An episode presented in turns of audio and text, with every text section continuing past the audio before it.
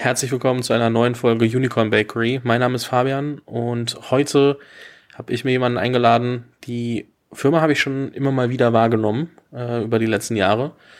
Die Jahre kann man eigentlich gar nicht sagen, so lange gibt's euch noch nicht. Das ist schon, schon irgendwie fast eine zu schnelle Formulierung. Aber man hat euch wahrgenommen und auf einmal wurde es immer mehr.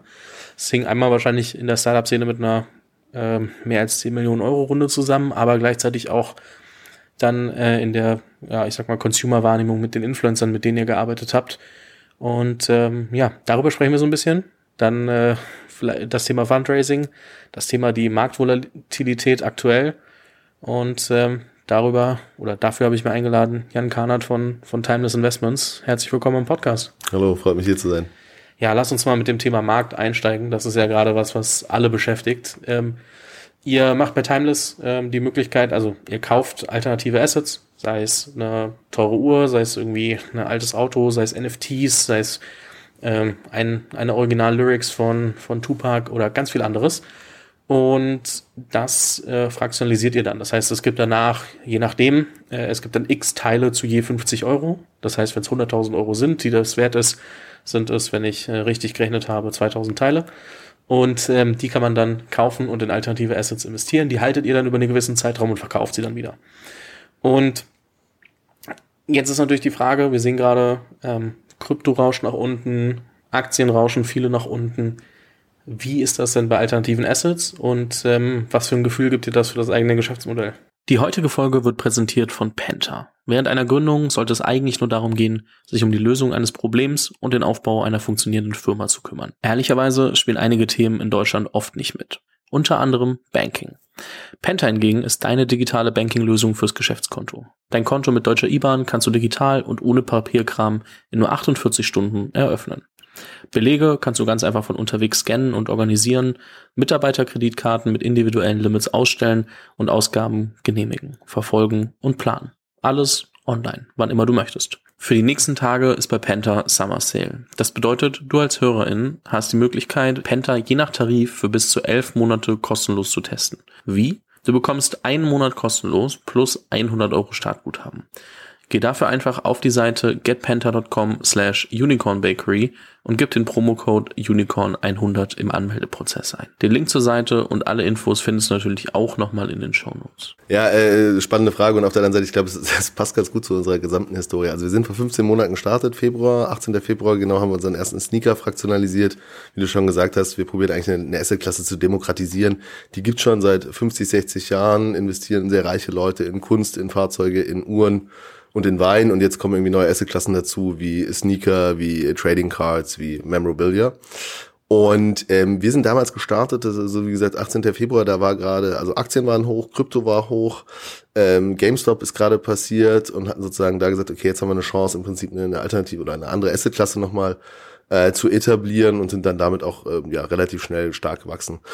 Und da war das natürlich enorm interessant für Leute, einfach als Diversifikation. Leute, die schon in Aktien drin waren, die in Krypto drin waren, die gemerkt haben, die Real Estate-Preise erholen sich seit zehn Jahren nicht und konnten damit äh, äh relativ schnell relativ viele Nutzer, Investoren bekommen, haben jetzt insgesamt 200 Assets äh, fraktionalisiert über die Zeit so, und jetzt haben wir sozusagen den Downturn, der jetzt auch mittlerweile komplett durchschlägt. Man muss jetzt wahrscheinlich später nochmal sagen, wir nehmen heute, glaube ich, am 14. Mai auf. Wer weiß, wie das nochmal, äh, Entschuldigung, 14. Juni. Ähm, wer weiß, wie das, wer weiß, wie das dann in der Woche nochmal schlimmer aussieht. Aber es ist ja relativ klar, also dass wir wahrscheinlich gerade im Bärmarkt sind.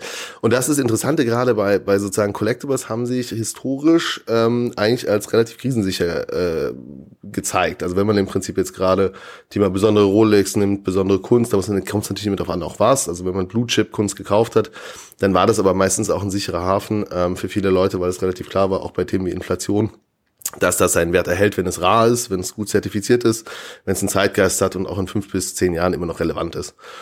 Und somit haben wir da ehrlich gesagt Glück gehabt. Also wir haben jetzt zwangsläufig auf der einen Seite durch die Inflation natürlich mit Sachwerten äh, auch gute, gute sozusagen Anstieg von den Preisen gesehen und haben auch jetzt merken wir noch keinen äh, Thema, dass jetzt bei uns Leute weniger investieren würden. Wir haben jetzt gerade zwei, unsere ersten zwei Exits gemacht. Also eine Uhr, eine Royal Oak, das war die erste Uhr, die wir jemals fraktionalisiert haben, für 84 Prozent äh, Profit sozusagen verkauft. Da hatten wir sehr viele glückliche und, und happy sozusagen Investoren. Und die zweite Uhr, eine Vacheron äh, Jumbo, für 200 Prozent sogar verkauft. Also da sieht man auch, dass da momentan hohe Preise auch gezahlt werden und das ist jetzt wahrscheinlich rückwirkend auf die letzten zwölf Monate sind, haben wir, waren wir da wahrscheinlich einer der Top-Positionen in den Depots unserer Kunden.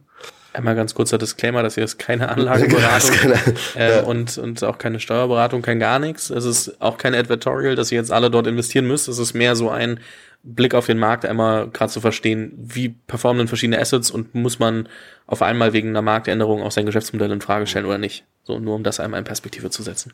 Ja, das kann, kann ich nur unterstützen, äh, keine Anlageberatung. Aber mittlerweile ist das ja fast Standard sozusagen in jedem Podcast. Also um die Frage zu beantworten, ähm, äh, sehen wir da gerade einen enormen Impact bei uns? Nein. Ähm, äh, kann der mittelfristig vielleicht irgendwo noch kommen? Könnte schon sein. Trotzdem, wenn man sich Historisches anguckt, wenn man sagen würde, okay, man guckt sich die letzten Krisen an, dann waren gerade Collectibles und in gewisser Weise auch zum Teil Sachwerte die gut ausgewählt waren, sehr, sehr preisstabil und sind zum Teil sogar gestiegen, weil Leute eben gerade gesucht haben, nachdem dann Aktien fallen oder jetzt mal relativ neu dann eben auch Krypto, wo können sie im Prinzip ihr Geld dann unterbringen, parken und vielleicht auch sicher für eine gewisse Zeit dann äh, ja in ein Kunstwerk, in ein Fahrzeug oder in eine Uhr stecken. Das war aber wie gesagt bis jetzt nur sehr reichen Leuten möglich, die sich dementsprechend auskannten, die Access hatten zu den dementsprechenden Deals, die die Expertise hatten zu den Themen und genug Geld, um zu diversifizieren. Ja.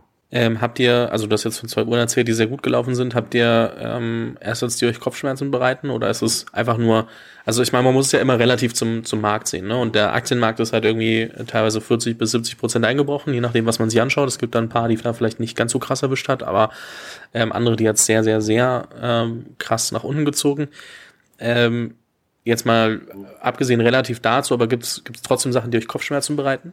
Also ich denke so, wenn man kurzfristig denkt, ja, ich glaube mittelfristig nein. Äh, bei 200 Assets, klar, gibt es auch ein paar Themen, wo man nicht perfekt gelegen hat. Was man jetzt ganz klar sagen muss, der NFT-Markt hat richtig gelitten.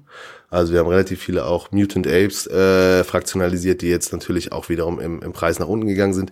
Das Spannende dabei war, dass selbst da haben wir jetzt welche, die vielleicht 40 äh, Prozent runtergefallen sind, durch die Airdrops, die dann gekommen sind mit den mit den Ape Coins und äh, äh, hat sich das jetzt vielleicht wieder um 20 Prozent nach oben bewegt. Aber da würde ich sagen, das ist gerade so die Asset-Klasse, wo die Volatilität genauso durchgeschlagen hat wie am Aktienmarkt. Im Gegensatz zum Beispiel zum Thema Kunst, äh, wo das bis jetzt sehr zurückhaltend das Thema ist. Bei Uhren siehst du es nur in den unterklassigeren Uhren, also mehr sozusagen diese 20.000 Euro, vielleicht 30.000 Euro Rolexes, von denen es einfach sehr, sehr viele gibt, wo es einfach nicht durch Scarcity gelöst wird, wo wir haben eher die höherpreisigen Modelle. Ähm, äh, Wein ist spannenderweise geht hoch in der Krise. Also sozusagen Wein sind jetzt wirklich die Investments, wo dann äh, viele Leute reingehen. Also da sehen wir, wie gesagt, am stärksten auf dem NFT-Thema etwas, wo wir sagen, okay, das muss man jetzt einfach eine Zeit lang halten. Das war aber auch immer unsere Idee. Also wir wollten jetzt nie innerhalb von drei Monaten flippen, sondern eigentlich irgendwie ein bis drei Jahre und zum Teil vielleicht sogar länger auch Sachen halten. Und da glaube ich schon an Yuga Labs und als äh, sozusagen die Leute, die Board Ape Yacht Club gemacht haben, jetzt ja die Rights auch an, an CryptoPunks haben und an Meebits, dass die da äh, mittelfristig auch weiter in die Nummer eins bleiben. Bei euch ist die Krux ja schon, dass ihr ich sag mal, End-to-End -End, äh, macht, also von dem Sourcing bis hin zur, zur, ähm, zum Verkauf und also ist ja alles dabei, also Sourcing der Assets, dann äh, fraktionalisieren, dann an den Endkonsumenten bringen, dann ähm, ab einem gewissen Punkt wieder verkaufen und da habe ich bestimmt noch ein paar Teile vergessen, die das auch nicht ganz viel einfacher machen. Äh, was würdest du sagen, sind so die größten Einstiegsbarrieren für euch gewesen in so einem Markt? Weil es ist ja der Mix aus diesen ganzen ähm, Skills oder, oder Sachen, die man lösen muss? Also ich, ich glaube, es war mittelfristig, der allererste Punkt war überhaupt dran zu glauben, dass es funktioniert. Mhm. Dass man mit einer unbekannten Brand irgendwie nach Deutschland kommen kann, dass Leute sich für das Thema interessieren, dass es Nutzer gibt, dass es da ein Product Market Fit gibt, weil es ja zwangsläufig das, was bei Startups dann erstmal übers Weiterleben auch entscheidet. So, ich glaube, das war eine in, bei uns in der Gründergruppe äh, äh, Gruppe, äh, heiße Diskussion, die wir hatten, wo wir dann dazu, zu dem Punkt auch kamen zu sagen, okay, wir probieren das aus, wir, wir glauben daran, dass das funktionieren könnte. Dann ähm, hatten wir bei den Prozessen eigentlich gar nicht so viel ähm, Kopfschmerzen, sondern haben einfach gemacht, so wie man sich das dann eben anguckt, wie können wir Sachen analysieren, wie können wir einen Sourcing-Prozess richtig aufbauen, wie kann man irgendwie Transport, äh, Transport und dann ähm, äh, Insurance und so weiter machen. Das sind alles irgendwie Fleißaufgaben, wenn man ganz ehrlich ist. Das, das machen ja auch andere Leute davor, also wir sind jetzt nicht die Ersten. Das, was ein richtig dickes Brett war, war Regulatorik. Also äh, das Thema irgendwie äh, Digital Twins äh, zu Collectibles zu machen, äh, das Ganze irgendwie äh, dann mit der BaFin zu beschreiben, dass sie es auch verstehen, dass man dementsprechend dann auch äh, ähm, eine Antwort bekommt, weil die BaFin ja jetzt nicht immer super schnell bei solchen Themen antwortet. Bei uns, als wir unseren Antrag gestellt haben, ist dann gerade der Wirecard-Skandal passiert. Das hat dazu geführt, dass wir natürlich vollkommen unwichtig wurden. Ähm, ich glaube, das war rückwirkend schon das, was uns am meisten Kopfschmerzen gemacht hat, weil man es auch schwierig verstehen konnte. Also einfach sehr viele neue Sachen. Wir waren ja auch in einem komplett neuen Feld. Wir sind da ja nicht irgendwie eingelaufene Wege gegangen und haben gesagt, wir machen das einfach ganz genau wie die anderen. Ähm, und das total unbefriedigend. Und das hatte ich vorher noch nie ist, dass du, wenn du mit einem Regulator in Verbindung bist, dass du natürlich komplett abhängig bist von dem seiner Timeline. Also wie bei allen anderen Sachen kannst du irgendwie mit Fleiß und mehr Manpower oder ich weiß nicht, mehr Grips oder besseren Experten beschleunigen und hast im Prinzip deine Milestones und so weiter und so fort. Und so ein Regulatorikprozess, der wird dir halt vollkommen aus der Hand genommen. Also da wartest du dann halt und dann kriegst du vielleicht eine Antwort und die Antwort ist aber auch so, dass du die jetzt, also ich die und du vielleicht zusammen erstmal nicht verstehen können, sondern wir den Anwalt dazu holen müssen, der nochmal genauer uns das aufdröselt und wir dann wieder reagieren das war das, was ähm, das dickste Brett war. Ja, absolut. Tipps für jemanden, der sich jetzt mit der BaFin auseinandersetzen muss, weil man irgendwie äh, doch irgendwas macht, wo man BaFin-Lizenz oder Erlaubnis oder alles Mögliche braucht? Ach, äh, ich glaube, ich glaube, da bin ich äh, wahrscheinlich nicht der Richtige. Also wir haben das gut gemacht, glaube ich. Ich habe auch, viele Grüße an Malte, unseren CFO, der sich da sehr tief eingearbeitet hat. Wir haben die richtigen Anwälte gefunden, auch viele ausprobiert und auch viele dann relativ schnell uns wieder von verabschiedet. Ich glaube, da ist der Tipp, große Namen sind nicht immer das Richtige, ähm, gerade auf der Anwaltsseite. Ähm, und da gibt's aber Leute, die das viel besser können. Also jemand, der dreimal ein Fintech gebaut hat, glaube ich, ist da viel tiefer drin. Äh, ich glaube, in Frankfurt sein ist nicht verkehrt, muss ich sagen. Das ist ja für uns als Berliner jetzt nicht der Fall, aber das hat natürlich schon so eine eigene Szene, also wo man, man da kennt, da sind natürlich auch viele Fintechs und so weiter und so fort, aber da bin ich mir ganz sicher, dass es da bessere Spezialisten gibt als uns. Wir haben dann unseren Weg gefunden, der jetzt auch, auch äh, gut funktioniert, indem wir auch ausbauen können. Da bin ich sehr froh drüber. Und ähm, da baut man natürlich immer wieder ein bisschen weiter. Aber ich habe hab jetzt nicht vor, also mein nächstes Startup wird kein Regulatorik-Startup, das kann ich dir sagen. Also das, äh, ist ja schon Ambition zu sagen, mein nächstes, ne? Also das. Äh, ja, das stimmt, okay, das ob, ist ob das, falsch, aber ich glaube, so passiert glaub, oder nicht, äh, sehen wir dann noch. Äh, genau, oder ich sag, sag mal so, auf jeden Fall, das, das würde ich nicht machen wollen. Das hast schon recht. Das, ich glaube, das Wichtige ist die, die, ähm, also ein Startup, das den regulatorischen Prozess mit äh, solchen Behörden wie der BaFin oder anderen vereinfacht, das glaube ich ist nicht sehr, das würde mir nicht sehr viel Energie geben, sagen wir es mal so. Und äh, jetzt zum Beispiel, ich habe es so mitbekommen, ähm, meine ehemalige Mitbewohnerin hat sich sehr lange auch mit der BaFin rumgestritten. Die haben jetzt so auch irgendwie nach anderthalb Jahren oder so die Erlaubnis bekommen. Das war scheinbar ein doch aufwendigerer Prozess.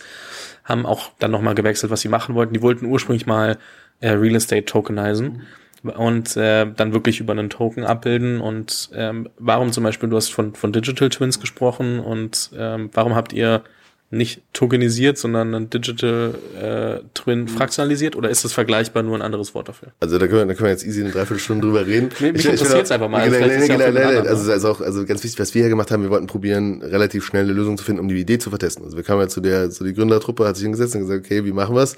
Okay, wir machen es jetzt, alles klar, was brauchen wir dafür, haben MVPs gestartet, haben uns mal angeguckt, wie reagieren überhaupt Nutzer auf so etwas, wo man dann gar nichts machen konnte, also nicht kaufen konnte oder sonst irgendwas, sondern wie ist denn eigentlich so in so ein Sentiment im Markt, Interviews geführt, ganz viele große Probleme gefunden. Und ähm, dann haben wir ein Modell gefunden, das ist ähm, im Prinzip Bruchteilseigentum, das wurde vorher schon verwendet, das haben wir sozusagen adaptiert auf das, was wir da tun. Äh, und das hat dann im Prinzip schnell uns zu der Möglichkeit gebracht, wirklich auch die App live zu bekommen, weil wir absolut da nicht im unklaren Bereich mit der BaFin sein wollten. Und man kann auch sagen, bei uns war das jetzt, wir hatten jetzt äh, einen okayen Prozess mit der BaFin. Der war halt natürlich nicht so schnell, wie wir uns den erhofft hatten. Also das muss man einfach sagen. Diese Startup-Geschwindigkeit mit Abhängigkeiten und wann gehen wir eigentlich live? Ich weiß, wir hatten damals noch irgendwann auf einem alten Slide geplant, irgendwie live gehen November 15. Da wird das erste Asset gedroppt. So was wurde es äh, 18. Februar. So, das war natürlich vielleicht auch ganz gut, dass wir im November war unsere App noch nicht so gut, wie sie dann am, äh, im Februar war. Aber das war natürlich was, wo man wartet, bis äh, du ein Okay vom Regulator hast, dass du dann mit dem Modell so auch live gehen kannst. Und als deutsche GmbH äh, mit drei Gründern, die alle Familienväter sind, äh, Porsche im Cap Table, äh, probierst du da jetzt auch nicht äh, die halbsauberen Wege zu gehen. Ja. Das äh, macht auf jeden Fall Sinn. Ähm, wir haben vorhin im Vorgespräch schon drüber gesprochen. Also eine der wichtigen Sachen bei euch ist natürlich auch die Assets finanzieren zu können, also kaufen zu können, dass man sie überhaupt dann aufteilen kann. Das heißt äh, auch ein Riesenteil Fundraising. Ähm, wie unterscheidet sich, also ich meine, man ist ja als Gründer immer im Fundraising. Du musst jetzt nicht sagen, wann du ja. vorhast, deine nächste Runde zu machen, aber mehr so das Thema von, von der ersten Runde, die ihr gemacht habt, bis, bis, bis heute. Welche Unterschiede stellst du fest und was kriegst du mit? Weil wir haben schon über einen volatilen Markt gesprochen und dass der sich auswirkt, haben wahrscheinlich auch die meisten schon mitbekommen. Genau, ich glaube, ich glaube, also es gibt ja diesen, diesen, diesen Spruch always be raising. Als ich den, als ich den zum ersten Mal gehört habe, fand ich den auch irgendwie, ich fand den super spannend. Also der war so, so kam aus, aus San Francisco so das Thema, so du hörst eigentlich nie auf.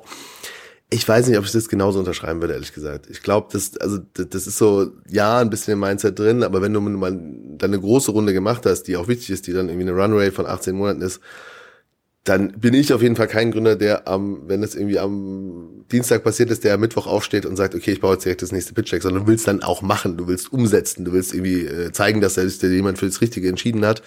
Und somit gibt's dann immer wieder so Wellen, äh, wie das dementsprechend kommt. Bei uns war es so, wir hatten ja sozusagen dann ähm, äh, vorher schon Investoren, bevor wir mit Timeless gestartet sind, sind dann mit dem Produkt live gegangen und haben dann sehr schnell viel Inbound bekommen, was ja eigentlich was total Cooles ist, das habe ich vorher noch nie so erlebt gehabt, dass Investoren proaktiv sagen, hey, wir wollen mal mehr erfahren, dann sagte, nee, ach, wir raisen nicht, was ja eigentlich, das ist, was es sehr viel angenehmer macht, weil die dann plötzlich viel, viel stärker äh, sich darauf konzentrieren, äh, mit dir eine Beziehung aufzubauen. Sagen, es ist überhaupt nicht schlimm, wenn du nicht raised, lass doch mal einen Kaffee trinken und hier, erzähl uns doch mal was dafür und so weiter. Und es ist ja fast eine Art von Flirten, wo sie dann probieren, dass wenn es dann soweit ist, dass sie relativ früh die Möglichkeit haben, den Case sich anzugucken. So, und da wurden wir sehr, sehr aktiv angesprochen, hatten dann äh, äh, verschiedenste Gespräche mit verschiedensten Leuten, ähm, und haben dann im Sommer ähm, auch äh, EcoT Ventures im Prinzip kennengelernt. Die fanden wir sehr, sehr gut. Aus der die Kombination an Menschen, Jenny und Doreen, einfach sehr spannend, sehr gute Mischung. Ähm, hat sie jetzt auch absolut bewahrheitet. Also für uns absolut der richtige Pick gewesen,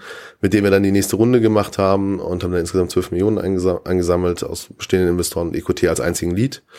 Ähm, das war auch äh, für uns genau die richtige Entscheidung. Das hat uns geholfen auf dem Thema Growth, aber auch in dem Thema, wie, wie im Prinzip äh, die Board-Situation eben aufgebaut ist mit Doreen als sehr erfahrene auch, auch Unternehmerin. Auf der anderen Seite jetzt auf der VC-Seite, das ist für Gründer schon auch wichtig, selbst wenn du wie wir dann einen sehr starken Wachstumspfad auch hattest. Also selbst wenn Sachen gut sind, ist es, äh, hilft es immer, jemand dabei zu haben, der das auch mal selber auf einer anderen Seite gemacht hat.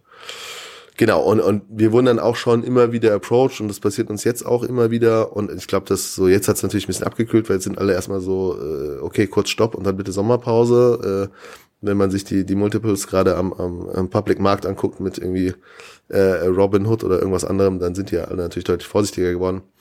So, und ähm, aber was ich dazu sagen kann, dieses das Beste ist eigentlich, wenn du durch dein Produkt und dein Growth äh, sprichst, so wie es hieß, ähm, da das auch irgendwie raus in den Markt kommt, ob das nun ein LinkedIn-Post ist oder ich weiß es nicht, oder weil irgendwelche Leute sich dazu schenken und sie dann auf dich zukommen. Das ist eigentlich das, wie du, wie du diese Konversation anfangen möchtest und nicht äh, über äh, Cold E-Mails. Ich glaube, das funktioniert sowieso nicht. Oder dann gut Warm Entries sind, wenn dann auch immer am besten nur von einem anderen Gründer und so weiter und so fort.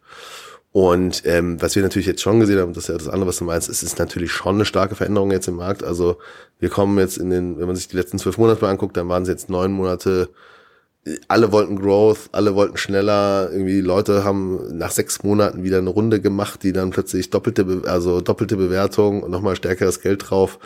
Ähm, und jetzt gehen wir halt ganz klar in eine, in eine Abkühlungsphase. So jetzt äh, reden Leute hier vom von der äh, sozusagen zweiten 2000er Bubble sehe ich ehrlich gesagt nicht ganz genauso, aber klar haben wir eine Situation, wo sich vielleicht der Markt wieder etwas normaler einpreist, ähm, wo Dealstrukturen anders sind, ähm, wo die die Fear of Missing Out ganz anders sich bei den VCs zeigt oder sie erst einmal auch nicht da ist.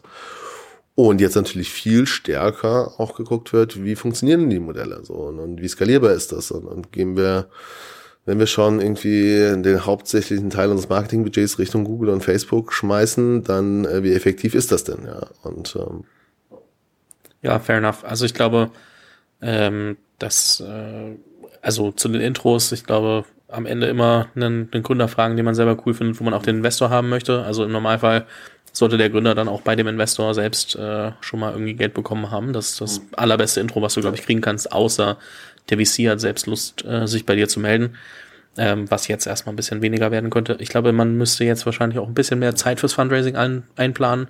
Wo Runden zuletzt irgendwie einen Monat, zwei oder drei durchgingen, kann das jetzt auch mal wieder ein bisschen länger dauern. Da trifft vielleicht auch wieder ein bisschen eher zu, dass man sagt, okay, Fundraising kann Fulltime-Job sechs bis neun Monate sein. Ähm, könnten, können wir sehen, wissen wir nicht. Also ich, ich glaube, ich glaube, sagen wir mal so, es ist auf jeden Fall schlau, sich darauf einzustellen. Ich glaube, es ist ganz klar, es gab jetzt auch ein paar Artikel dazu, oder ich glaube sogar bei, bei Finance Forward hat dann jemand geschrieben, so dass, dass, dass jetzt ein VC gesagt hat, er müsste jetzt endlich mal wieder die Idee machen, weil vorher war das im Prinzip, musste das möglichst schnell sein. Es gab ja Leute, die haben das auch perfektioniert, auch hier aus Berlin, die dann genau auf diese Fear of Missing Out gespielt haben, gesagt haben, ja, wir wollten gar nicht raisen, jetzt haben wir aber zufällig ein Termsheet bekommen, also eigentlich habt ihr jetzt noch eine Woche Zeit durchs IC, hier habt ihr schnell noch das Deck, guckt euch den Case an und dann entscheidet's halt. Ähm, und vielleicht ist es gar nicht so ungesund, dass diese Zeiten auch vorbei sind, das muss man ja auch mal sagen. Also, ähm, und äh, dass jetzt natürlich deutlich genauer hingeguckt wird und jetzt nochmal viel stärker auch, und das habe ich auch gehört, dass, dass Partner sich gegenseitig stärker challengen, dass LPs stärker nachfragen, weil ganz im Ernst, da müssen ganz viele VCs auch gerade ihre, ihre Bewertungen wieder anpassen. Ich glaube, da ist ganz viel Konzentration nach innen auch gerade, so wie sind denn die Wetten, die ich in den letzten 12 bis 18 Monaten gemacht haben. Wie kann ich denn sicherstellen, dass diese Wetten jetzt äh, einen Runway von 24 bis vielleicht 30 Monaten haben? Ähm, dann wird sicherlich viele Fragen von LPs geben äh, weil da wurde jetzt viel on top of the market, zumindest Status Quo jetzt investiert. Und ähm, da ist es natürlich für Gründer, die, sagen wir mal, Series A aufwärts äh, sind, schon sehr wichtig jetzt äh, zu überlegen, wie strukturiere ich das, was ist der Plan, wie reagiere ich auch. Also ich glaube, dieses Thema einfach nur weiter, so wir wachsen jetzt weiter, ist wird zu einem relativ kurzen VC-Gespräch führen. Das Thema ist sozusagen, wir haben die Situation erkannt, wir waren vorher in dem Wachstumsmodus, jetzt haben wir so und so gegengesteuert, das sind unsere Themen. Auch zum Beispiel vielleicht hier ist der Grund, warum wir auch an, an positive Sachen aus dieser Krise rausnehmen könnte. Man könnte jetzt sagen, bei uns könnte es theoretisch sein, dass diese Volatilität im Aktienmarkt und im Kryptomarkt potenziell uns eine Chance gibt, mehr Nutzer zu bekommen, die ein einfach äh, im Prinzip neue Art von Assetklasse investieren wollen, die langfristig orientiert ist. Das kann sein, das muss aber nicht sein. Und so wird es andere Startups auch geben, die sagen können, okay, wir sehen aus der Situation sogar auch ein äh, einen Vorteil, aber, und das ist das andere, wir wachsen deswegen jetzt, verdoppeln jetzt trotzdem nicht unsere Mannschaft. Oder wir expandieren jetzt nicht aggressiv in äh, fünf europäische Länder innerhalb der nächsten fünf Monate. Und ich glaube, dieses Narrativ, das ist das Wichtige, was jetzt eben auch gespielt werden muss, so wie vorher eben andere Narrative gespielt wurden, wo jemand dann äh, gesagt hat, so innerhalb der nächsten, wie auch immer, zwölf Monate werden wir European Category Leader werden und in 20 Ländern live sein und haben XY Revenue und das musst du mir jetzt einfach glauben. Und deswegen will ich jetzt halt mit äh, ja 100x auf mein auf mein Revenue haben und ähm, eigentlich auch noch das und das und das. Also ich glaube, das verändert sich jetzt und das wollen VCs jetzt sehen und das kann ich auch nachvollziehen. Und ähm, äh, das muss halt auch wieder ein Umdenken geben in der Gründerszene. Und ich glaube, da haben wir jetzt fünf Jahre, fünf ziemlich gute Jahre gehabt. Und vorher, ich kann mich an die fünf Jahre davor noch erinnern, die waren noch mal etwas anders. Da war es schon wild, wenn einer irgendwie fünf Millionen eingesammelt hat auf einer Series A und nicht aus Rocket House kam, so ungefähr. Und jetzt schauen wir mal, wie lange das dauert. Ja, also die Terms bzw. Konditionen normalisieren sich oder, oder, oder sind zumindest nicht mehr so komplett crazy. Ähm, Philipp Dames hat das im Podcast schon gesagt, da kann man auch nochmal reinhören, verlinke ich unten drunter. Aber ähm, wir werden, also welche Konditionen sich verändern werden, also Liquidation Preferences, Bewertungen, Rundengrößen etc., gibt es ganz vieles, müssen wir jetzt nicht nochmal alles einzeln durchkauen. Ich glaube, klar, ein VC hat ein bisschen andere Sicht als der Gründer, aber nichtsdestotrotz, äh, am Ende muss man da ja relativ an einem Strang ziehen, sonst wird das nie was. Und ähm, du hast gerade gesagt, okay, die VCs werden in, also intern schauen, so wie haben die, haben unsere Firmen lang genug Runway? Also 24 Monate plus wäre wünschenswert. Ähm, das heißt, die Frage an dich natürlich, wie stellst du sicher, dass du so lange oder stellst du sicher, dass du so lange Runway hast? Ja, ich will mal ganz kurz auf, eine, auf ein Thema dabei reagieren, was du gerade gesagt hast. Also ich glaube, die eine Sache ist, so Krise ist auch Chance, ja, so, so platzig das anhört. Das ist natürlich, es gibt zwei Sachen. Also auf der einen Seite, wenn man es jetzt selber schafft, in seinem Segment gut zu sein und deine Konkurrenten raisen gerade nicht, ja, und entlassen im schlimmsten Fall auch Leute, dann hast du eine enorme Chance, dir dein, dein Markt zu sichern, beziehungsweise dementsprechend jetzt auch wirklich Meta zu machen. So dieser Spruch, so im, äh, bei Sonne kannst du nicht so viele Leute überholen, aber bei Regen 15, ähm, der stimmt hier schon auch. Also ich glaube, da muss man ganz klar überlegen, wie funktioniert das so äh, und wo ist auch meine Opportunität hier drin? Also ich glaube, nur schwarz malen ist nicht richtig, weil es gibt ein paar Sachen, die haben gute Geschäftsmodelle, da sieht man ganz klar, wie man das ganze Thema aufbauen kann.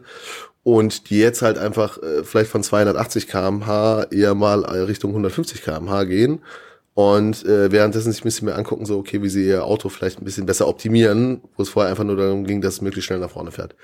Ähm, und die andere Sache ist, jetzt stellst du natürlich sehr gut fest, wen du dir vorher in deinen Cap-Table reingeholt hast.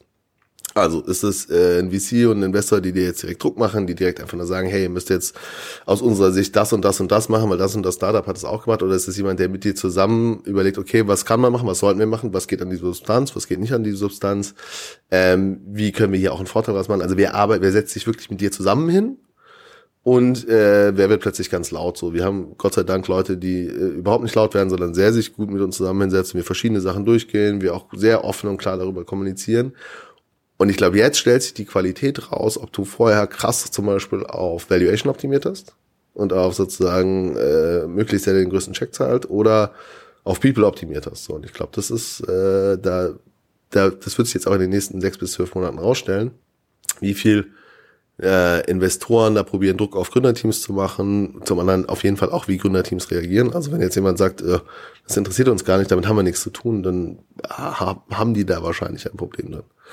So, um auf deine Frage zurückzukommen, also was wir uns klar anschauen, also wir haben natürlich jetzt äh, uns, uns sehr klar angeguckt, äh, wie viel heiern wir dieses Jahr noch und haben das ganz, ganz klar reduziert. Wir haben uns sehr klar angeguckt, äh, äh, wie ist die Effektivität unserer Marketing, ähm, wie stark wollen wir jetzt im Prinzip äh, schneller und weiter wachsen und gehen jetzt eher von Hypergrowth auf moderates Growth, probieren stärker zu analysieren die Effektivität, klarer auf Unit Economics und Lifetime Value uns das Ganze anzuschauen, was wir so oder so natürlich jetzt auch machen. Aber ähm, was natürlich erstmal nicht heißt, äh, jetzt in die Nordics im Juni oder im Juli und dann irgendwie nach UK im August, sondern das Ganze einfach ein bisschen länger zu strecken, um damit sich die Sicherheit zu geben, dass man flexibler ist. Ja, und ich denke, das hilft natürlich, wenn du im November äh, 12 Millionen Euro geraced hast, dann ist das besser, als wenn wir vorgehabt hätten, jetzt genau zu raisen, so ungefähr. Und ich glaube, das muss man schon sagen. Und trotzdem auch da wieder Opportunitäten. Also ich glaube, wenn jetzt jemand zu einer guten bis fairen Bewertung nochmal Geld aufnehmen kann und das können seine Konkurrenten nicht, dann ist das ziemlich viel wert. Also ich glaube, da, da gibt's, wird es auch manche geben, die dann stark gewinnen. Und andere eben, die genau deswegen, weil sie darüber nicht wieder hinauskommen, weil dann die Substanz der Firma äh, leidet, was zum großen Teil, wenn wir ehrlich sind, Personal ist. Also das eine sind irgendwie deine Kohorten und irgendwie dein Produkt, aber wenn du jetzt mal eine Firma mit großer Vision auf 100 Leute hochgebracht hast, ähm, und die dann äh, da stehen und du hast ihnen immer versprochen, wir werden hier das nächste Unicorn, überhaupt eure Aktienoptionen sind eigentlich unglaublich viel wert und musst da richtig die Handbremse reinziehen und dann bist du plötzlich mal irgendwie 50 oder 40 und dann sind dir auf jeden Fall zu einem sehr großen Chance die besten Leute gegangen, dann ist diesen Swing auf die andere Seite zu bekommen oder wieder wieder zurück, den, den, das Comeback wahrscheinlich nicht sehr einfach, wenn wir jetzt einen langen Bärenmarkt haben. Ähm, so, da werden wir, glaube ich, jetzt einiges an Themen sehen in Berlin, in Deutschland, in UK und höchstwahrscheinlich auch in Amerika. Wahrscheinlich da als allererstes. Ähm, wo sich dann die, die Spreu vom Weizen trennt, ja. Und, und wer hat sich richtig durch die Krise manövriert und wer nicht. Wie du schon sagst, ne? Also Spreu von Weizen wird sich trennen auf VC- und Investorenseite und auf Gründerseite, weil wir werden bei beiden sehen, wer hat's gut gemacht, wer hat's gut gemanagt, wer wer hält, was er verspricht, so, ähm, also auf VC-Seite, so wer ist wirklich der Partner, der äh, sagt zu sein. Und ähm, auf Gründerseite, wer hat ähm, richtig eingeschätzt, wer kann mit Risiko, also mit, mit, mit Krise umgehen, wer kann Risiko nochmal managen, adjustieren, anpassen. Das äh, wird sich auf jeden Fall zeigen. Auch wenn wir jetzt nicht, wie du sagst, äh, nur, nur ähm, Schwarzmalerei betreiben sollten. Ne? Also das nee. soll es gar nicht sein. Genau, und ich glaube, also indirekt betrifft es natürlich auch die VCs. Also das Thema ist genau, wenn der Sommer, wenn du jetzt fertig mit deinem, deinem 200 Millionen Fund fertig geraced, alles gut, dann ist das eine super Zeit gerade, äh, jetzt im Prinzip äh, anzufangen zu deployen. Wenn du jetzt gerade durch bist, dann hast du wahrscheinlich ein relativ also dann, dann hast du was zu tun. Und ich glaube, auch das wird sich natürlich, also jetzt für die VC-Fonds, äh, in den nächsten zwölf Monaten neue Fonds aufzustellen, wird viel, viel schwieriger werden. Und das ist auch die Frage, woran werden die dann gemessen und wie passiert das und woran haben die investiert? Und ich glaube, das ist natürlich schon auch was, was jetzt also traditionell über die Zeit auch kam. Also wenn du dir mal anguckst, wie die VC-Funds jetzt über Zeit dann auch gewachsen sind, dann war das ja äh, da investiert jemand in dein Seed-Unternehmen, gibt dir Geld, gibt dir, ich weiß es nicht, eine Million und sagt, hier, pass auf, guck mal, finde ich total super, wir helfen dir da, hier, du kriegst ein T-Shirt von uns und übrigens da und da haben wir auch schon investiert. Und sagt dir dann wahrscheinlich so nach zwei, drei Monaten, ich glaube, du sollst mal schneller wachsen. Ich glaube, gib mal mehr Gas zu dem Thema. Ich glaube, wir bräuchten mal hier ein bisschen mehr, wie sollte man eine Series A bauen? Weil dann relativ schnell sagst, okay, jetzt haben wir keine Kohle mehr. Dann empfiehlt dir jemand, dann gibt es jemand, der eine Series A baut ähm, und gibt dir 10 Millionen und äh, äh, sagt ihr irgendwann auch, wachs schneller. Also und dann genau aus der Zeit kamen wir dann, weil dann irgendwann eine Series B kommt. Und somit hat natürlich der Seed-Investor schon relativ gut Deal gemacht, der Series A-Investor hat es auch weitergegeben gehabt. Und da kommen wir jetzt auch einer Zeit raus, wo dieser sehr schnelle, aggressive Growth enorm belohnt wurde an den Kapital, also von den, von den VCs und damit natürlich auch eine Spirale ausgelöst hat, die wiederum dazu geführt hat, dass auf der einen Seite ähm, Gründerteams und, und auch, auch Cases natürlich sehr, sehr stark viel aggressiver gebaut wurden, die aber auf der VC-Seite dazu geführt haben, dass wenn wir bei der jetzt einen VC-Fonds gemacht hätten, wir hätten nach zwei Jahren unser Geld zu 50 Prozent deployed. Das sieht aber auch mega aus, weil fast jeder es in der Series B geschafft hat und gesagt hat, weißt du was? Lass doch mal einen neuen Fonds machen. Wir sind ja wahrscheinlich ziemlich cool darin. Guck mal, wir kriegen jetzt mehr machen, wir holen uns mehr Management-Fee und so weiter und so fort. Und diesmal anstatt, wie auch immer, 50 Millionen, holen wir uns 150 Millionen. Also da gab es ja plötzlich auch ganz, ganz viele Generationen an VC-Fonds, die dann relativ schnell hintereinander auch gelauncht wurden, die dann wieder deployed wurden. So, und das führte jetzt, glaube ich, schon zu dieser Kaskade, äh, in der wir jetzt auch gerade drinstehen, weil sobald das einmal austrocknet, und das hier waren es einfach jetzt die Tech-Aktien äh, oder die, die, die Werte der Tech-Aktien, ähm, hast halt einen relativ harten Stopp drin. So, und ähm, da muss man eben auch mit umgehen. Auf der VC-Seite, aber auch auf der Gründerseite. Ja, das stimmt. Was ich sogar meinte, war mehr so diese, der Ruf, den die VCs dann nach dieser Zeit bei den Gründern haben. Ne? Also das wird, glaube ich, auch nochmal ganz interessant, weil oft hoffentlich machen die Leute Reference Calls und hören sich mal um, wie sind denn die VCs, halten die, was sie sagen. Nicht, weil die VCs böse Menschen sind, aber manchmal hat man ja die eine oder die andere Erfahrung und wenn du einen VC fragst, dann kriegst du immer nur die gute Erfahrung äh, präsentiert. Das heißt, du musst auch mal mit anderen sprechen. Und äh, ich bin mal gespannt, wie es einfach nach, nach ein, zwei Jahren aussieht, wie die Leute da durchmanövriert wurden und wie sie mit an die Hand genommen wurden und, und äh, unterstützt oder halt auch fallen gelassen. Es wird auch passieren bei manchen Fonds, ohne jetzt Plan zu haben, wer da gut und wer schlecht sein wird. Ein bisschen Name-Dropping machen? Willst du so ein paar Thesen? Das, du ein paar Thesen? Das, äh, das heben wir uns lieber auf. Nein, nein, ähm, das ist eine andere Folge. Ähm, nee, ich, also klar, absolut. Ich glaube, das, das wird sicher, aber, aber, aber both ways. Also wird es genauso auch Gründer geben, die dann irgendwie gesagt haben, sorry, ohne meine Assistentin und äh, irgendwie mein, mein Stab kann ich hier leider nicht mehr funktionieren. Also die kann ich alle nicht kannten. Also da wirst du auch äh, Divas äh, auf der Gründerseite finden.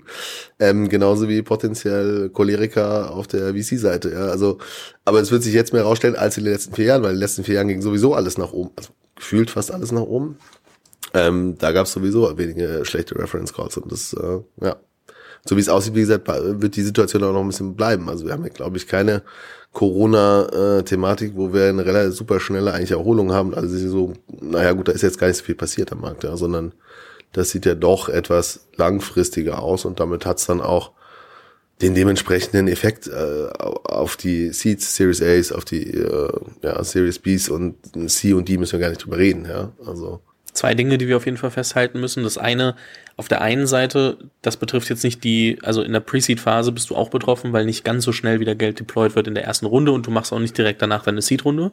Also du machst jetzt nicht, wie wir schon gesagt haben, drei Monate später eine Runde. Vieles von dem, worüber wir gesprochen haben, wird also ab so einer Series A, Series B im und später immer relevanter, weil da natürlich ähm, die, also es ist so, dass wenn halt an der Börse die, die Werte runterkommen, ähm, dass sich das natürlich erst auf die Later Stages überträgt und dann immer mehr in die, in die Early Stages zieht, was jetzt deine Bewertungsabschläge auch schon. Trotzdem wird ein Pre-Seed oder Seed Fund noch ein bisschen häufiger investieren als ein Series C Fund jetzt gerade. Und äh, das nur mal ganz kurz, um es in Kontext zu setzen. Also du bist nicht gar nicht betroffen, wenn du in der Early Stage bist, du bist anders betroffen. Und es, also es, es betreffen dich andere Punkte aus dem, was wir gerade besprochen haben, aber nur, dass man das nochmal kurz dazu sagt.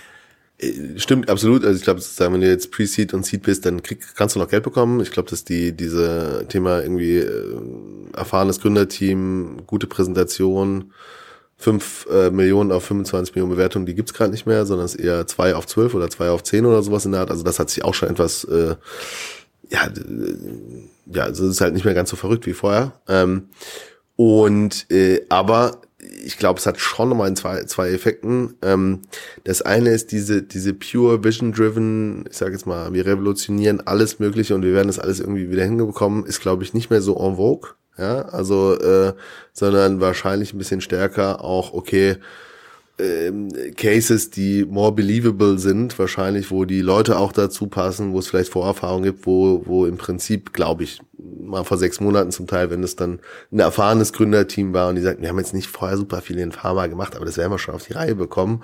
Hier sehen wir eine Opportunität, hier ist unser TAM, äh, hier ist unser Prototyp, äh, den haben wir mit 100 Patienten getestet, ähm, äh, super tolle Conversion Rate. Ähm, das geht, glaube ich, auch nicht mehr so einfach durch, wie es vorher der Fall war. So und somit hast du da selbst den Durchschlag in, in Seed und Pre-Seed, glaube ich. Ähm, und wie gesagt, Series B, Series C, also ich habe keine gesehen. Ja, und wenn dann mit den dementsprechend, wie du sagst, dann Double Dip. Äh, Coach Hub hat heute seine für 200 Mio bekannt gegeben. Ja, da habe ich, ich, ich, bekannt gegeben ich, und geraced sind ja immer äh, zwei Sachen, aber ähm, ja, ich war jetzt, ich war jetzt gerade in Amsterdam auf der Money 2020, da hat mir das auch jemand schon erzählt, dass das äh, jetzt kommt. Ähm, äh, ich bin jetzt auch nicht tief drin im Deal, aber es wurde zumindest, glaube ich, erwähnt, dass das, glaube ich, passiert ist bevor hier es so eine Anpassung gab, ähm, weil das sonst natürlich überlegt, ja, 200 Millionen ist natürlich ein krasses Pfund. Ja, ich meine, Trade Republic hat auch 250 gemacht. Ähm, die sind scheinbar, zumindest so wie sie kommuniziert wurden, äh, auch mit der ganzen äh, Anpassung geplant, aber wir kennen halt dann trotzdem die Terms wie, wie, nicht. Wie siehst ne? du denn, wie siehst du denn den Deal, also gerade bei Trade Republic? ich ja habe mich jetzt nicht im Aktiven damit beschäftigt, ne, aber ich meine, ähm, der, der Deal kann mega gut verhandelt sein von Trade Republic oder von den Investoren und von Trade Republic als, ach, uns wird schon gut gehen, macht euch mal keine Sorgen, dass wir so sind wie Robin Hood. Weil ähm, das kann halt alles sein. Du weißt halt gar nicht, welche, welche Terms da reingeschrieben werden. Und äh, deswegen, ja, ist jetzt auch, also ich meine, am Ende, äh, ich glaube, die letzte Runde davor war eine halbe Milliarde weniger und das sind jetzt, äh, aber, aber. Ich glaube 4,2 Milliarden, weil davor jetzt sind es 5 Milliarden und dann kam irgendwie 250. Aber die 5 Milliarden sind, glaube ich, Post-Money, wenn ich das richtig weiß. Und dementsprechend weißt du, es ist dann so, es ist ein Bewertungsuplift da, es, sie haben natürlich parallel jetzt irgendwie noch Leute entlassen, es ist so, ja, also es ist ein Zeichen setzen, aber was es bedeutet, werden wir, glaube ich, erst sehen oder nie rausfinden, vielleicht auch, weil wir die Rundenkonditionen nie bekommen. Und deswegen ist immer nett, wenn man, wenn man das liest und, und äh, noch sagen kann, ah, da läuft was. Aber du weißt ja halt nicht, ob es läuft oder ob sie halt, ob das quasi mehr so eine Bridge-Runde ist. Und äh, weißt, ja, also, man weiß es einfach nicht. Ich, ich gebe dazu super random. Ich war im, in, äh, auch in Amsterdam war ich auf einer EQT Drinks und ich habe jemanden kennengelernt, die war vom Ontario Teachers Pension Fund. Das ist genau die Leute, die jetzt den, den Deal gemacht haben. Habe mich kurz ein bisschen mit der unterhalten. Habe aber auch nicht nach Internas gefragt. Aber ich fand so zwei Sachen total abgefahren, dass sozusagen der Ontario Teachers Pension Fund äh, 250 Millionen deployen kann, das ja auch schon sehr aktiv und lange tut. Und dass sie ja auch der einzige Investor waren und die werden sich da sicherlich irgendwelche Terms reinschreiben lassen. Und aber das Krasse, das muss also ist schon so unternehmerisch gut ab, ähm, während das eigentliche Vorbild Robin Hood ja irgendwie mit sieben Milliarden äh, Marktkapitalisierung äh, in Amerika steht und es jetzt ja auch Leute gibt, die sagen, hm, das könnte auch noch mal ein ganzes Stück weiter nach unten gehen. Eine Runde auf fünf Milliarden zu zementieren, äh, ohne dass ich die Internas kenne, ist schon ein guter Ritt, ja, in der Zeit. Das muss man ganz klar sagen, ja ja, also es ist halt super schwer, wie gesagt, wenn man, wenn man die meisten Sachen oder die Details nicht kennt.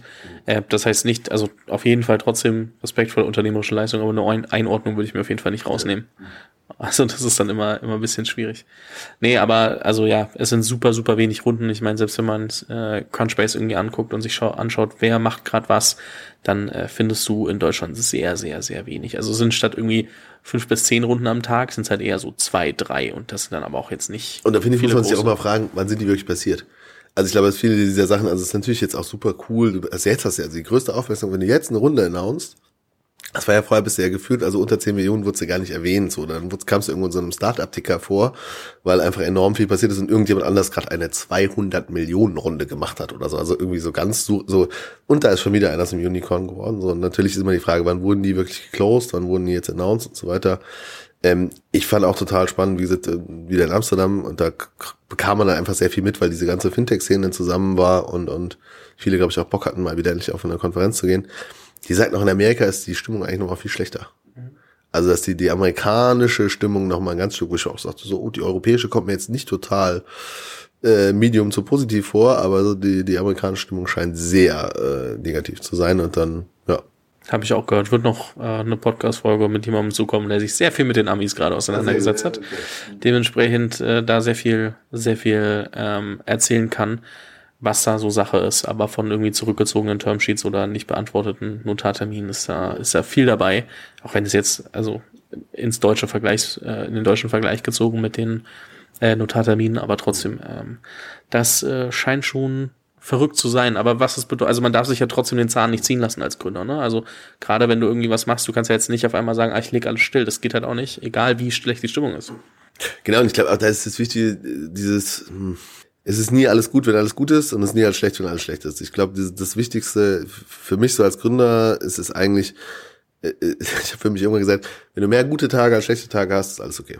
So, Gründen ist Rollercoaster Ride, selbst wenn Sachen gut funktionieren, musst du dir immer überlegen, warum funktionieren die gerade gut, wie kann ich dafür sorgen, dass es so bleibt, äh, das nicht for granted zu nehmen und genauso ist das in einer, in einer anderen Situation, wenn Marktkonditionen, für die du ja als Gründer auch relativ häufig nichts kannst, sich äh, dann einfach sehr negativ darstellen, musst du einfach überlegen, wie reagiere ich da drauf. Also und dann umso weiter du im Prozess bist, also mit einem 10-Mann-Team ist das einfacher als mit 100, als mit 1000 äh, oder 10.000. Äh, da bist du dann wahrscheinlich kaum noch ein Startup. Aber ähm, äh, was ist meine Antwort darauf? Also so, so was meine These darauf, wie entwickelt sich der Markt, was heißt das für mich, was heißt das für das Team, was heißt das für die Kommunikation dabei? Und äh, ähm, wie schaffen wir es jetzt, das Unternehmen so auszurichten, dass es gut durch dieses Thema durchkommt. Und wohl wissend, dass man zum Teil überhaupt nichts dafür kann und bei anderen Sachen kannst du total viel dafür. Also wenn du irgendwie falsch geheiert hast, dann hast du halt falsch geheiert. Wenn du irgendwie eine falsche Strategie äh, genommen hast, dann hast du halt eine falsche Strategie gemacht. Und es kommt immer wieder. Und ich glaube, das Einzige, was hier jetzt so ein bisschen neu ist, ähm, dass halt ganz viele Leute noch nie durch so einen Downturn gelaufen sind. Das sehen wir ja auch genauso beim Trading. Ja? Also jetzt jeder, der in den letzten fünf Jahren in äh, angefangen hat zu investieren über nun Trade Republic oder was anderes, hat gedacht, also, I'm really good at this. Ja, so, ich weiß wirklich, wie das funktioniert. Und das ist halt einfach die neue, die neue Erfahrung für manche Leute, so wie jetzt ein paar irgendwie Veteranen, die, äh, die hier schon seit, seit ganz langer Zeit Startups bauen, halt nur drüber lachen. Ähm, aber das ist der normale Zyklus. Und, und da stellen sich natürlich dann zum Teil auch die, die guten Firmen und die guten Unternehmer dann bei raus. Ähm, und ich glaube, das Wichtigste, und das ist, glaube ich, noch so ein Takeaway, und weil wir hatten auch in anderen Startups schon mal schlechte Zeiten, das lag dann nicht am Markt, sondern weil wir Fehler gemacht haben, ähm, möglichst viel probieren, sich mit anderen Leuten zu unterhalten, die entweder schon in der Situation waren, die in der Situation gerade sind. Fragen ist super wichtig. Ganz viele Leute probieren das mit sich selber auszumachen. Ich kenne das auch sehr gut. Das ist auf jeden Fall, das ist die schlechteste Idee. Ich glaube, dass äh, es gibt ganz viele Leute, die Lust haben zu helfen. Es gibt ganz viele Leute, die irgendwo in einem ähnlichartigen Problem stehen. Und äh, da in den Austausch zu gehen, da ist jede Minute sehr, sehr gut investiert weil ähm, also sowas bringt dir jetzt kein BWL-Studium bei, was du da jetzt gerade machst. Ja. Das stimmt. Ich spreche nächste Woche mal mit Michael Brehm, äh, der das ganze Jahr schon mal irgendwie, zumindest noch sehr, sehr, sehr lange in diesem Space mhm. unterwegs ist. Mal schauen, was der dazu sagt. Ähm, ja, macht, baut euch so kleine, kleine Masterminds, jetzt mal weg von Michael Brehm, aber mehr so, guckt mal, dass ihr so zwei, drei Leute habt, mit denen ihr euch vielleicht auch regelmäßig austauscht und voneinander irgendwie lernt und, und äh, auch eine externe Perspektive bekommt. Plus dann irgendwie so zwei, drei Leute vielleicht auch zu fragen, die das eben schon mal durchgemacht haben. Das äh, hilft, dann ist man mit, mit all seinen Problemen nicht alleine und auch, man dreht sich nicht nur im Team im Kreis, sondern man hat dann eben auch noch so ein paar externe Leute. Das äh, hilft ja, auf jeden Fall. Und ich glaube, dazu auch genau das Thema Team im Kreis. Also da kommt es ja immer wieder zu, zu super wichtigen Entscheidungen. So brauchen wir diese Stelle jetzt noch, brauchen wir die, müssen wir das so, müssen wir in diese Marketing-Sachen jetzt weitermachen. Also dann sind wir mit der Kampagne weiter zufrieden. Ähm, wie genau machen wir die Strategie? Und ich glaube, da ist es ähm, gerade wenn man super emotional auch verhaftet ist, was du eigentlich ziemlich häufig bist als Gründer, und du super tief in deinem Thema drin steckst, hilft es enorm, jemand zu haben, der von draußen hingeht und sagt, ja, ja, ja, ich habe alle eure 37 Punkte, die ihr gerade erzählt, äh, verstanden, aber von außen sage ich, das hier sind die drei Hauptthemen, lass uns darüber mal reden und so weiter und so fort. Im besten Fall ist es jemand, den man schon kennt, den man vertraut. Ich würde mir jetzt dafür keinen externen Berater holen wahrscheinlich. Ähm, vielleicht kann man sich da gegenseitig helfen ähm, mit einem anderen Gründer. Aber ich glaube, diese Perspektive zu haben, das klar zu schärfen, ähm, das ist so das, das Wichtigste, wenn man jetzt in einer schwierigen Situation ist, sondern sonst muss man einfach gucken, wie geht die Situation ab September weiter, ja. Weil ehrlich gesagt, wenn wir jetzt Sommer haben, die VCs werden einen Teufel tun, jetzt zu investieren. Ähm, und ja, da muss man sich dementsprechend Haben wir schon sagen lassen, dass vor September jetzt erstmal ruhiger wird. Ja. Äh, ja, dementsprechend, äh, das muss man halt auch einplanen, wenn man jetzt fundraisen möchte. Ne? Das ist äh, tight. Ja, gut, also es war, es war lustigerweise bei uns ja auch so ein bisschen so. Also wir hatten dann, als wir geraced haben, war es sogar auch im Sommer weil wir äh, den ersten Corona-Sommer, ja, sozusagen, was war das, was, 2020? Mhm. Da war es ja so, dass alle durchgearbeitet haben, weil sowieso keiner in Urlaub konnte, etc. und so weiter und so fort. Und wir hatten dann auch so ein bisschen, weil wir dann angefragt haben, haben gesagt, so, okay, jetzt machen wir mal ein Deck fertig, jetzt machen wir mal ein Case fertig. Und dann gesagt, ja, der zweite ist ja immer noch Corona, also die werden ja jetzt alle nicht in Urlaub fliegen. Hm, war nicht genauso. Also da gab es dann wirklich so ein paar äh, VCs, ich habe dann äh, Calls gemacht mit Partnern, die auf den Bahamas waren und so weiter, weil die wollten dann auch schon auch alle hören. Also man konnte dann über Zoom auch die Deals machen. Aber es gab zum Beispiel, ich glaube auch Creandum hat dann in dem Sommer, wo wir geraced haben, sechs Wochen das Office zugemacht. Das fand ich schon, also fand ich einen krassen Move. Aber gut, das ist dann eben so. Und also das ist auch eindeutig ein Tipp. Also nie in den Sommer rein raisen, sondern entweder bist du Mitte Mai bis, bis Juni fertig mit dem Thema oder fängst dann halt wieder September an, ja trotzdem nicht verzagen, wenn man es jetzt gerade, äh, wenn man jetzt gerade raisen möchte, weil es wird schon, also du wirst schon jemanden finden und es wird schon, wirst schon machen, aber du musst halt ein bisschen mehr kreativere Wege finden, um an die Leute ranzukommen, würde ich jetzt mal sagen. Genau, und, und ich glaube dazu auch, dass, also kreativere Wege natürlich und das, was davor ja dann sehr etabliert war, dieses Thema mit, ähm, das passiert jetzt alles ganz schnell. Das ist nicht mehr der Fall. Also ich glaube, dieses so, äh, ein paar Calls, kurze DD-Thematiken, äh, irgendwie Fundraisers, die in zwei bis drei bis vier Wochen durch sind, also die sehe ich gerade nicht, eh, fast egal, ehrlich gesagt. Also außer für so ein ganz kleines Pre-Seed-Ticket. Ja, oder du bist halt der Gründer, der schon wirklich unfassbar viel gemacht hat und kennst ja, die Leute seit aber, Jahren. Aber wenn du der Gründer bist, der unglaublich viel gemacht hat, der jetzt wieder was dann anfängt, dann hast du genug Cash, um noch ein bisschen zu warten. Also das ist ja auch die andere Sache. Also dann fängst du, sagst du doch jetzt, why should I? So und dann dann äh, äh, dann, dann gibst du dir jetzt ja nicht die, die drei Monats-Thematik und zu sagen, ja, also ich wollte jetzt auch ganz dringend jemand reinnehmen. Das ist ja dann so ein bisschen der Unterschied. Also dieses so, wie fängst du eigentlich zum ersten Mal an zu gründen? Vielleicht wie machst du es dann zum zweiten Mal? Was hast du daraus gelernt? Was, äh, was sind so die Takeaways? Deswegen sind ja auch häufig auch Leute, die es mehrmals machen. Vielleicht nicht schlauer, aber haben dann zumindest ein paar Sachen einfach auf dem Weg mitgenommen, die ihnen dann sehr helfen. Ja, das stimmt wahrscheinlich. So, was würdest du als letzten, also Appell zusammenfassend nochmal mitgeben, dass wir hier mal so ein, so, äh, um, um den langen, breiten Part abzurunden, den wir, den wir gemacht haben, dass man das äh, Leuten mitgeben kann, sie mit ein paar Gedanken nach Hause gehen lassen kann oder, oder drüber nachdenken lassen kann und dann wann anders nochmal zu sprechen. Also ich kann es nur aus der persönlichen Sicht sagen, ich weiß nicht, für jeden passt das natürlich äh, so zu seiner Situation. Ich glaube, das eine ist äh, Krise als Chance auch verstehen, also wo sind Chancen für mich, mein Team, mein Unternehmen da drin. Ähm, enge Vertraute suchen, ähm, ganz klar überlegen, wer kann mir wo in welchem Thema auch Feedback zu Sachen geben, wer hat sowas schon mal durchlebt. Ich glaube, das ist sehr, sehr wichtig. Und engen Kontakt zu seinen Investoren suchen, auch in der Hinsicht wirklich zu probieren, Betroffene zu Beteiligten zu machen und damit einfach ganz klar und offen über Themen zu reden, weil wie gesagt, es war früher war es nicht so, oder früher vor drei Monaten war es nicht alles so wunderbar, wie es gemalt wurde, und jetzt ist es auf gar keinen Fall auch alles so schlecht, wie es äh, gerade dargestellt wird in den Medien. Und gute Unternehmer äh, beweisen sich über eine langfristige Idee und dadurch, dass sie bereit sind, dass es auch mal schlechte Tage gibt. Ja, fair enough. Ich glaube, das äh, lasse ich mal so stehen. Ähm, ich glaube, da muss man jetzt mal selber für sich ein bisschen drüber nachdenken, was das bedeutet. Ist nicht unbedingt die einfachste Zeit. Heißt, wie gesagt, nicht, dass es alles scheiße ist. Lasst euch nicht irgendwie aus dem Konzept bringen. Denkt, challenge euch noch mal ein Stück, Stück mehr, ähm, als, als in den Zeiten, wo alles gut geht und dann ähm, bei Fragen äh, einfach, einfach schreiben. Ich verlinke auch Jans LinkedIn mal in der Beschreibung. Schaut euch Timeless an und ähm, ja, an der Stelle vielen lieben Dank, dass du da warst. Habe mich sehr gefreut, hier zu sein. Wie zu Beginn der Folge schon erwähnt, wird die heutige Folge präsentiert von Penta. Penta ist deine digitale Banking-Lösung fürs Geschäftskonto, sodass dir deine Bank kein Kopfzerbrechen mehr bereitet und du dich auf die wichtigen Aufgaben als Unternehmer konzentrieren kannst. Wie? Dein Konto ist in 48 Stunden komplett digital eröffnet und einsatzbereit. Dein Belegmanagement, Visa-Firmenkarten mit individuellen Limits für alle Mitarbeitenden, Ausgabenmanagement und Planung sowie Schnittstellen zu führenden deutschen Buchhaltungsprogrammen wie Dativ sind inklusive. Den Support kannst du je nach Wunsch via Telefon, E-Mail oder Slack kontaktieren. Du als Hörerin hast für kurze Zeit die Möglichkeit, Penta für bis zu elf Monate kostenlos zu testen. Denn bei Penta ist gerade Summer Sale. Und das bedeutet, Du kannst Penta für einen Monat kostenlos testen und bekommst 100 Euro Startguthaben dazu. Solltest du also gerade auf der Suche nach einem passenden Geschäftskonto sein, geh dafür einfach auf die Seite getpenta.com slash unicornbakery und gib den Promocode unicorn100 im Anmeldeprozess ein. Unicorn klein geschrieben. Den Link zur Seite und alle Infos findest du natürlich auch nochmal in den Show Notes. Vielen Dank fürs Zuhören. Falls dir diese Folge gefallen hat, dann musst du auf jeden Fall mal den Unicorn Bakery WhatsApp Newsletter auschecken. Dort bekommst du ein bis zweimal die Woche von mir äh, entweder eine persönliche Sprachnotiz oder eine Content-Empfehlung, Blogpost, Video etc. für Dinge, die du als Gründer unbedingt wissen, lesen, hören musst. Am einfachsten ist es, du klickst auf den Link in der Beschreibung und meldest dich an. Ansonsten kannst du auch auf jungunternehmerpodcast.com slash newsletter gehen.